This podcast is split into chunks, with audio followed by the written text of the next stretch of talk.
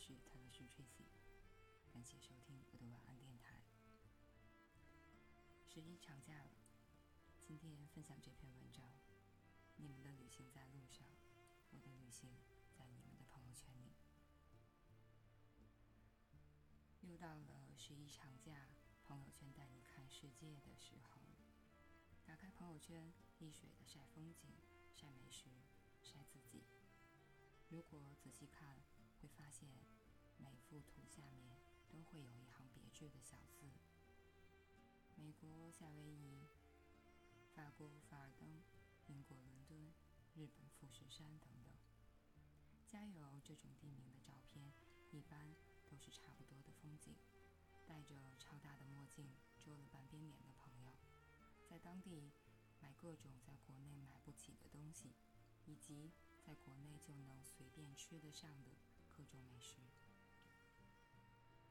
有一些人不去这么扎堆的地方，他们的地名看起来可牛逼多了：尼泊尔、博卡拉、巴巴多斯、冰岛、肯尼亚等等。可是这种加地名的照片，还都是差不多的风景，戴着超大墨镜遮了半边脸的朋友，在当地买各种。国内买不起的东西，以及随便在国内就能吃得上的美食。穿越了大半个地球，花了那么多钱，原来看到的东西都是一样的。谁说世界好大，我想去看看的？亲爱的，别去看了。据朋友圈报道，这个世界长得是一样的，而每个玩。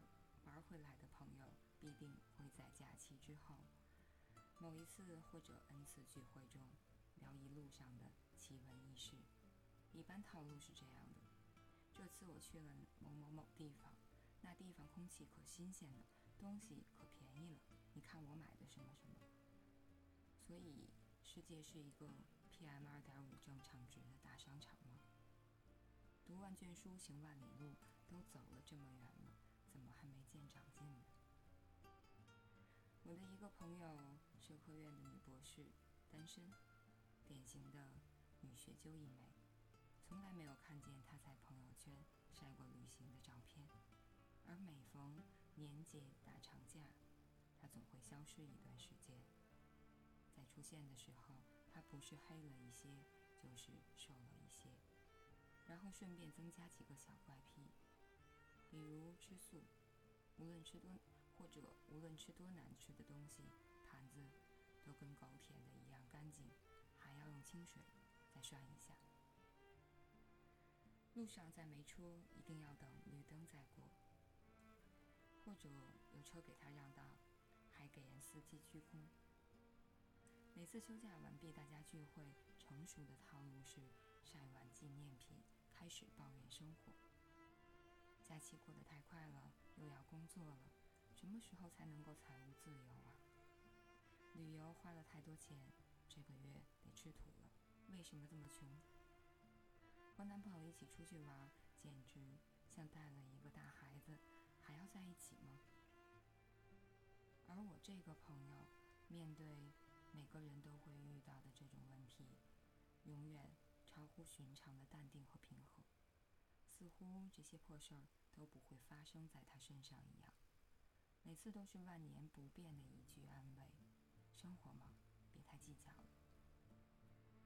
就这样一个奇女子，跟他在一起，有人觉得他超凡脱俗，有人觉得他深不可测，有人觉得他太装，有人觉得他冷漠。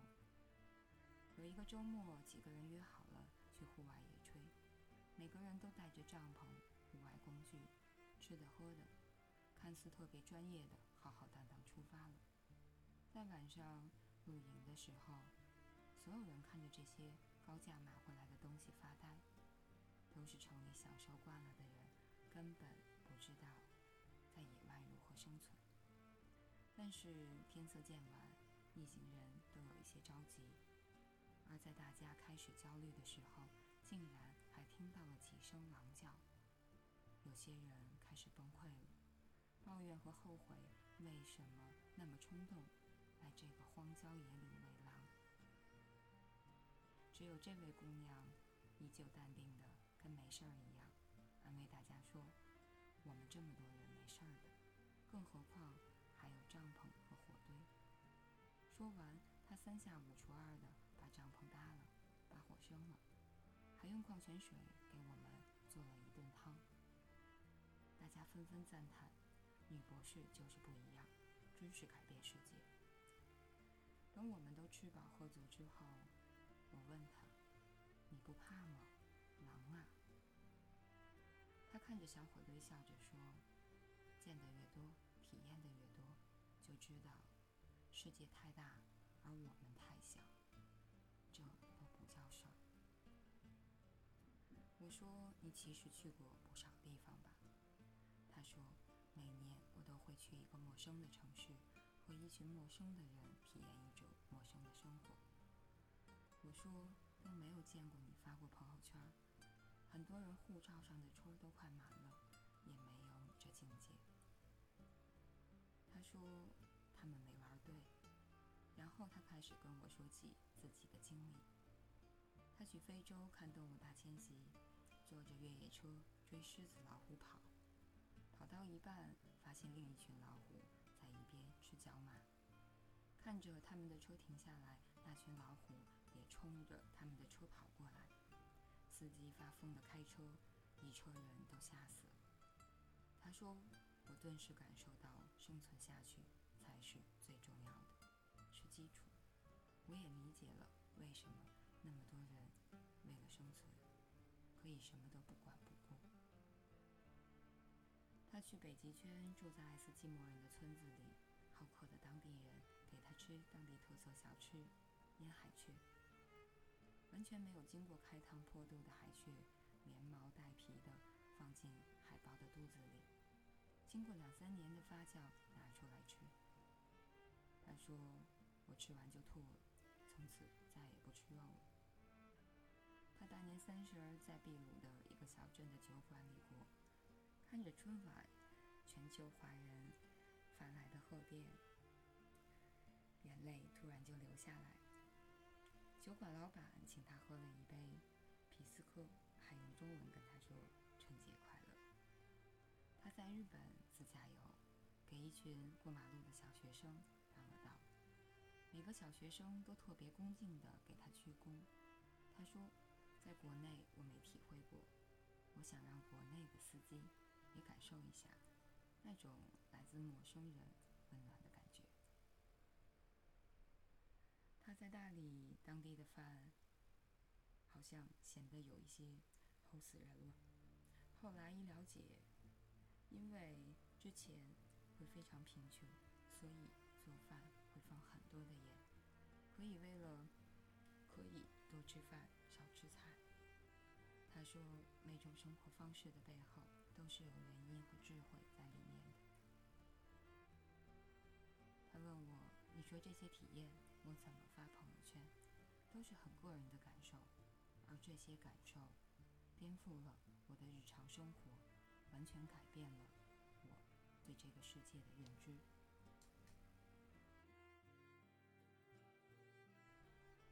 世界上有人真的吃不饱饭，没有衣服穿。”却还快快乐乐地享受当下。有的人文明程度很高，却不像传说中的那样冷漠，反而特别有温度。有人守着自己的一亩三分地，互联网对于他们来说就是 QQ。有人为了赚钱，真的是明抢和名片，你却拿他没辙。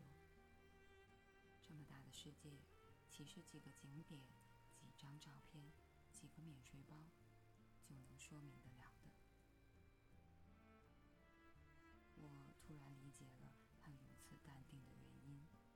不是因为他冷漠或者多么的超凡脱俗，而是当你真正的去体会了这个世界的美好或者不美好，心被冲大，烦恼变小，你就会发现，我们生活中遇到的任何糟心事儿。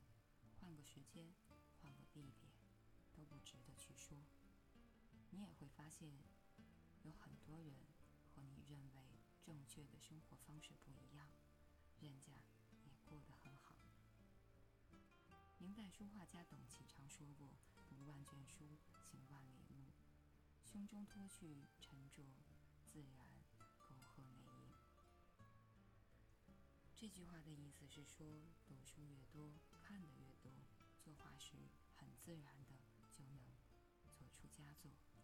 而其背后隐藏的含义，简单的说就是：当你切实体验了这个世界，在做任何事的时候，都会越加的清醒明亮，胸有成竹。而旅行是看清世界的一个最直接的途径。我们花了那么多钱买机票、订酒店，花了那么多时间查攻略，不是为了简单的发发朋友圈、晒几张世界大同的照片，而是用这些时间和钱滋养我们在一个已经呆腻的城市里日渐枯萎的心。这才是旅行真正的意义。以上就是这篇文章。我觉得，可能自己也是属于在朋友圈里希望这个十一能看到不一样的东西，同时也祝小长假愉快。感谢收听，我是塔罗斯 Tracy。